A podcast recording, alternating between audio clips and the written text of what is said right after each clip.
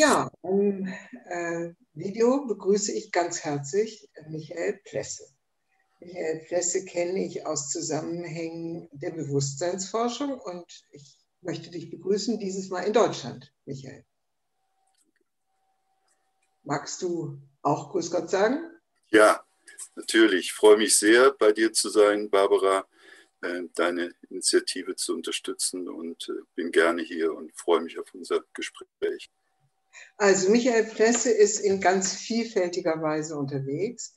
Äh, Michael Plesse ist einer der ökosozialen äh, Pioniere und hat eine ganze Reihe von Initiativen gegründet, die aus so etwas wie einer äh, essentiell spirituellen Dimension resultieren. Dazu gehört unter anderem die Orgodynamik, die er mitbegründet hat, auch mit seiner Frau Gabrielle Sinclair. Äh, dazu gehört äh, so etwas wie ein äh, Projekt Future Now, wo es um die Umsetzung von spirituell ökologischen Projekten geht. Und dazu gehört auch die vor zehn Jahren gegründete Initiative der Transition Towns in Kassel. Also Michael ist vielfältig unterwegs, lebt überwiegend jetzt in Portugal und ist zurzeit gerade in Deutschland. Und das benutze ich jetzt als Gelegenheit, um mit ihm zu sprechen. Michael, unser heutiges Thema, die Rolle der Elders, der Älteren in der gegenwärtigen Gesellschaft. Magst du etwas dazu sagen? Ja, ja. Äh, gerade heute finde ich das enorm wichtig, dass wir uns äh, gesellschaftlich, aber auch individuell diesem Thema älter sein, älter werden zuwenden, weil es heute ja so ist, dass immer mehr Menschen älter werden. Ja immer mehr Menschen äh, tatsächlich ein Ältersein erleben, das über die normale Lebensphase hinausgeht. Und wir gehören ja, äh, würde ich mal sagen, unsere Generation zu den fittesten Elders im Westen. Und wir können etwas hineinwachsen, ein Elder sein, was es in der Form, glaube ich, noch nie gegeben hat. Bei uns. Bei uns im Westen, bei uns im Westen und aber auch global, nämlich eine äh, Bewusstseins, würde ich mal sagen, Evolution, man könnte vielleicht sogar sagen, eine äh, Transformation unseres Verständnisses von Ältersein in unserer Zeit. Und das ist deshalb so wichtig, weil die Elders heute, also auch gerade die, die aus unserer Generation, äh, sagen wir mal, die 68er Studentenbewegung mitgemacht haben, die danach in vielen Zusammenhängen unterwegs waren, die Möglichkeit haben, auf eine ganz spezielle Art und Weise einen Beitrag zu leisten zu der Entwicklung äh, auf unterschiedlichen Ebenen, ihrer eigenen Entwicklung, aber auch gesellschaftlichen Entwicklung, äh, kollektiven Entwicklung. Und das dürfen wir nicht unterschätzen, weil darf, wir. Darf ich dich da mal unterbrechen? Weil, äh, also bevor du sagst, warum wir das nicht unterschätzen, das widerspricht ja total unserem gegenwärtigen Verständnis von einer sehr starken Jugendorientierung. Ja, ja. Warum? Äh, äh, wir brauchen ein praktisch stimmiges Bild von Älterwerden, was nicht dem sagen Jugendlichkeitswahn, ja, einem Optimierungswahn äh, unterliegt, dass wir versuchen, das Älteste wirklich topfit alt zu werden, also uns zu optimieren in, also in, in, rein, ja. Äh, was ja eine Illusion ist. Wir werden alle älter. Wir, der Körper altert, dieses Körpergefährt altert. Und es wäre eine Illusion zu meinen, äh, dass wir mit Optimierungsvorstellungen ein gutes Ältersein äh, ermöglichen können. Wir dürfen aber auch eins nicht vergessen, es gibt ein ganz tief verankertes, verinnerlichtes Verständnis von Älterwerden, was äh, auf, ein, auf einer Skizze, auf einem Bild sich sehr gut ausdrückt, was in den deutschen Bürgerstuben seit Hunderten oder 200 Jahren hing, nämlich das Bild von einer Kurve, das Älterwerden zu einem Höhepunkt führt, ungefähr mit 50, macht das mal so, dass der Höhepunkt des Älterwerdens, und da gibt es Stufen, die werden symbolisiert, und nach 50 gibt es nur noch einen Abstieg.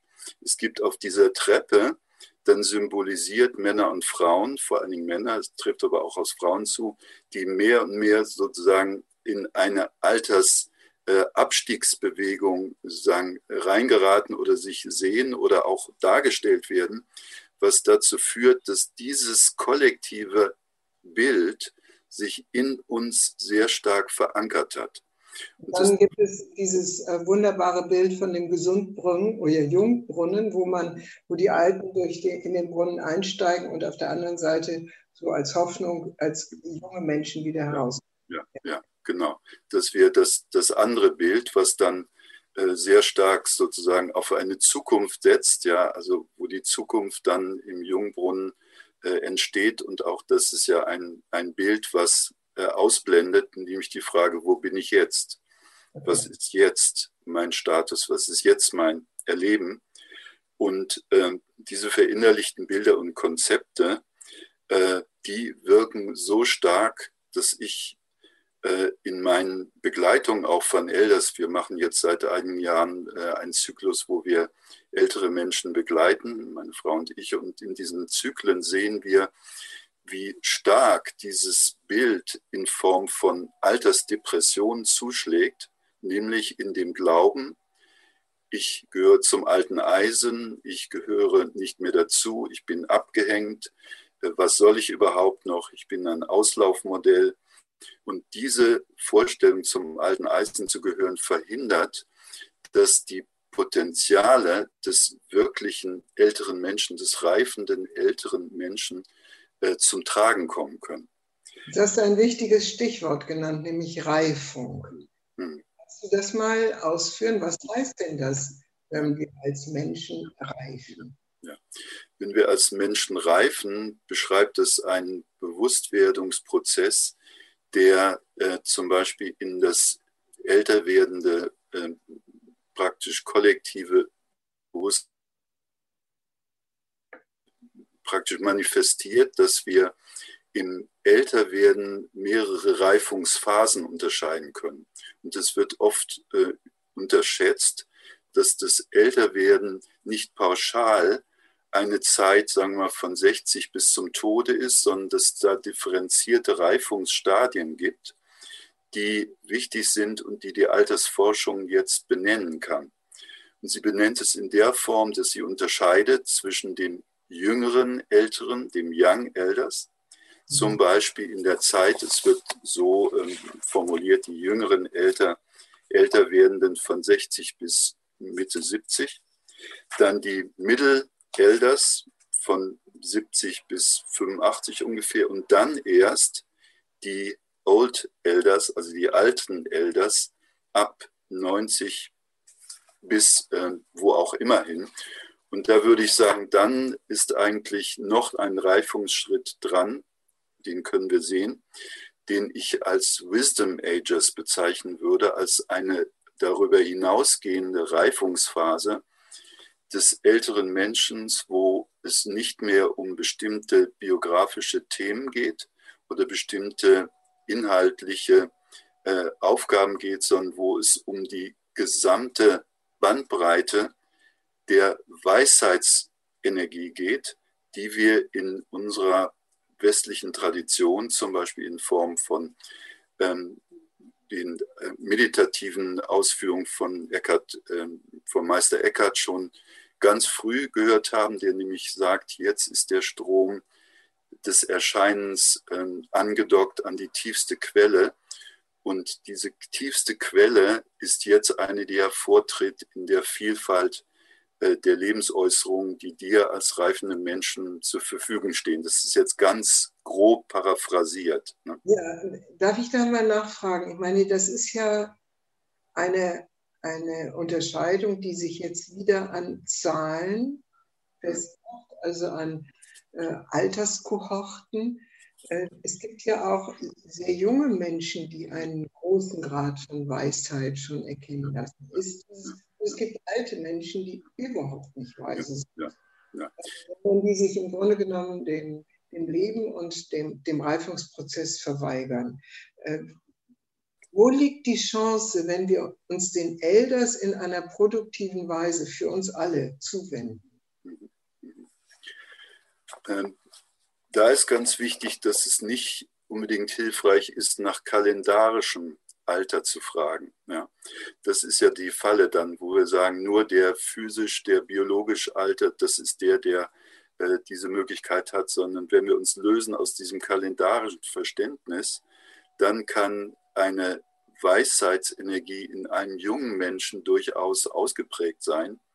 Und das sehen wir heute, also in den letzten 10, 15 Jahren beobachte ich, dass das junge Menschen sich hier sozusagen in dieser Inkarnation einfinden, die so viel mitbringen, so viel schon, schon gereiftes Wissen, auch spirituelles Wissen mitbringen, äh, dass wir uns äh, wirklich daraus lösen können. Wir können sagen, wir schauen danach, welche, welche gereifte ähm, Energie uns beim Gegenüber entgegentritt.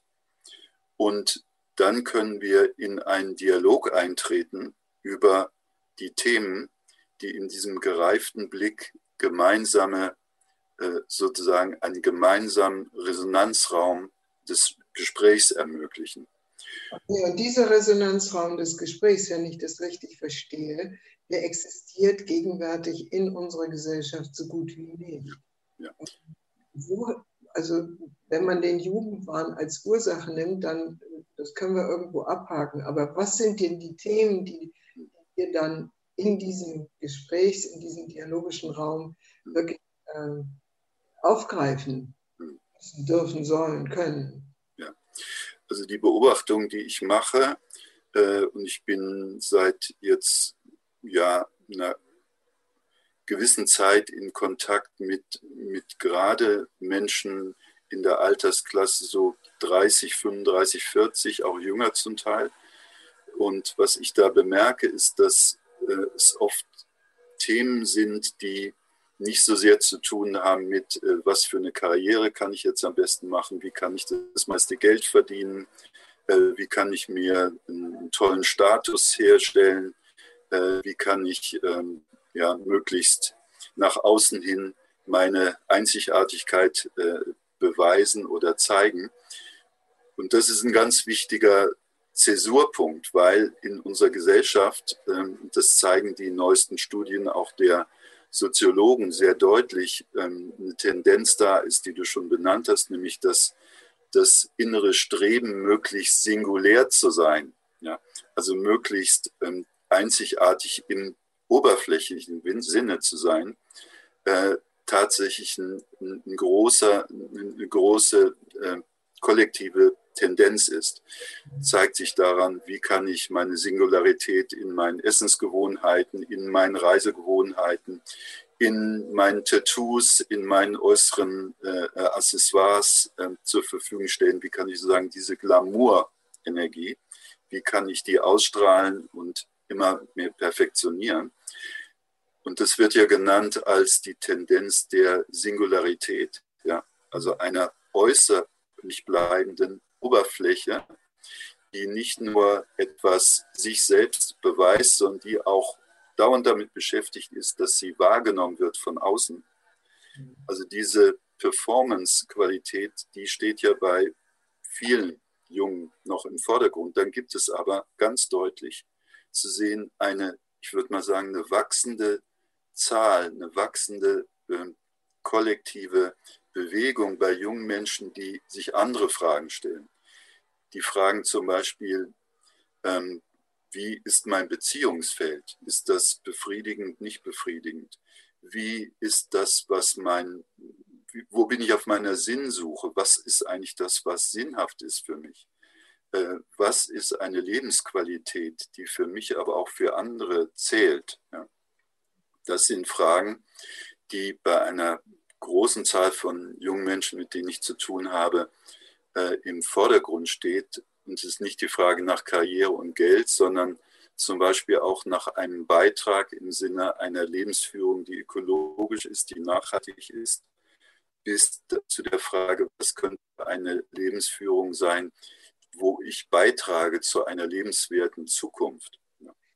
Und diese jungen Menschen, die äh, haben eine Reife, würde ich mal sagen, die man von älteren Menschen jetzt nicht unbedingt gleich erwartet, nämlich sie setzen sozusagen an bei einer Frage der Lebensführung, die enorm viel beitragen kann zu äh, Feldern, kollektiven Feldern von, würde ich mal sagen, einem evolutionär äh, nachhaltigen Lebensstil, der aber nicht bei sich selbst stehen bleibt, sondern der sich immer fragt, wo kann ich dann beitragen, wo kann ich zum Beispiel kooperieren. Diese, diese, diese Fähigkeit, überhaupt in, in, in, Feld, in Feldenergien zu denken, in, in, in Fragen von Kooperation, von Nachhaltigkeit zu denken, findet ja. sich da ganz stark.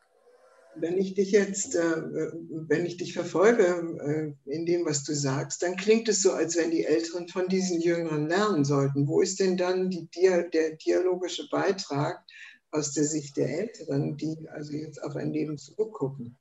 Ja.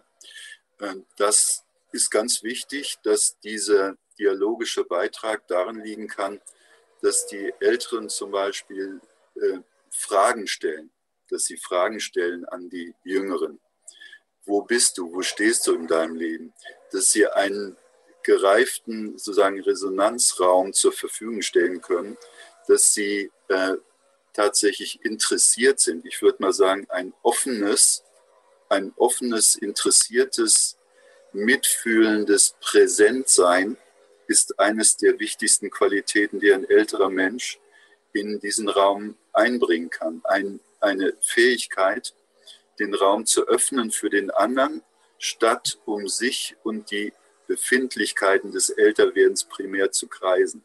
Ja. Das ist ja im Grunde genommen das äh, Bild, das viele von uns in, ähm, in sich tragen, von der guten Großmutter oder dem guten Großvater, die in der Lage waren zuzuhören und einfach da zu sein. Ja. hier höre ich noch mehr als nur diese Großmutter-Großvater-Energie. Hier höre ich jetzt einen wirklichen Austausch ja. den Generationen. Das ist, glaube ich, der springende Punkt. Äh, dieser Austausch auf Augenhöhe, mhm. der jetzt nicht mehr sagt, äh, als Jüngerer muss ich alles übernehmen von den Älteren. Ich muss sagen, das ganze äh, System, das innere System, Lebensbewältigungssystem übernehmen. Das ist es nicht. Und für die Älteren auch bereit zu sein, sich zu öffnen, präsent zu sein und auch zu lernen, von dem, was diese jüngeren Menschen durchaus schon bereit sind zu geben, beizutragen. Und da kann ein fruchtbarer Dialog beginnen in dieser gegenseitigen, wechselseitigen Offenheit gemeinsam zu lernen. Also wie ein synergetisches Lernen, würde ich sagen. Und das würde ja auch die Älteren aus ihrem, ihrer Tendenz zur Selbstisolierung oder zur Fremdisolierung herausholen, wenn sie sich so öffnen für den Dialog mit den Generationen und nicht so sich, wie wir das kennen, äh, auf das Podest stellen und sagen, äh, ich weiß, wie das Leben ist und äh, ihr solltet euch bitte schön daran halten, was wir sagen. Ja.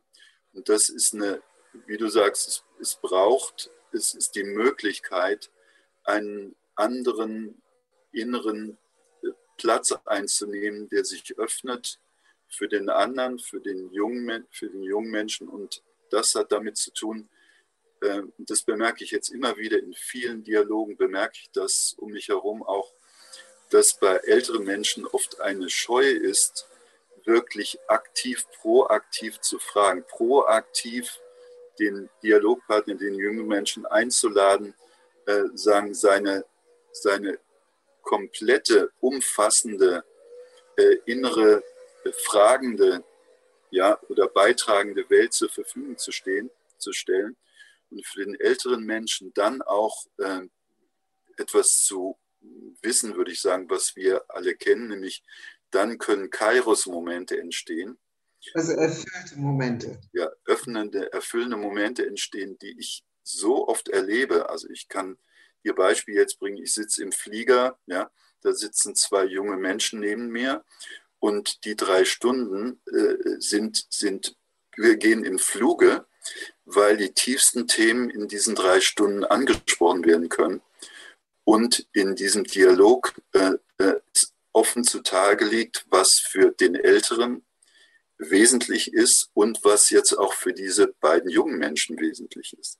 Also lieber Michael, ich kann das nur bestätigen. Ich habe dich in verschiedenen Situationen gesehen und habe gesehen, wie äh, junge Menschen sich um dich scharen mhm. und es zu einem lebendigen Austausch kommt.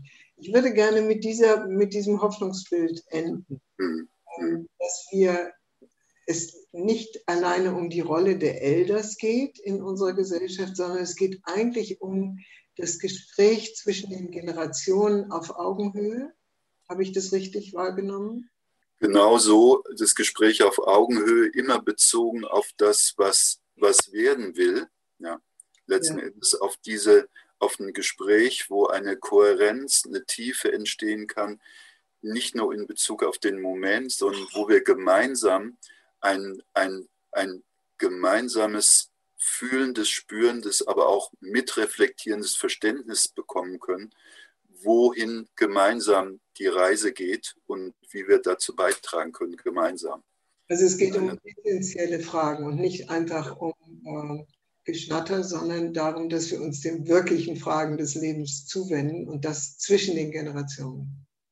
Ja, lieber Michael, vielen Dank, dass du dir die Zeit genommen hast und weiterhin viel Glück wünsche ich dir für deine diversen Projekte. Du bist in relativ fortgeschrittenem Alter weiterhin hochaktiv. Danke für heute.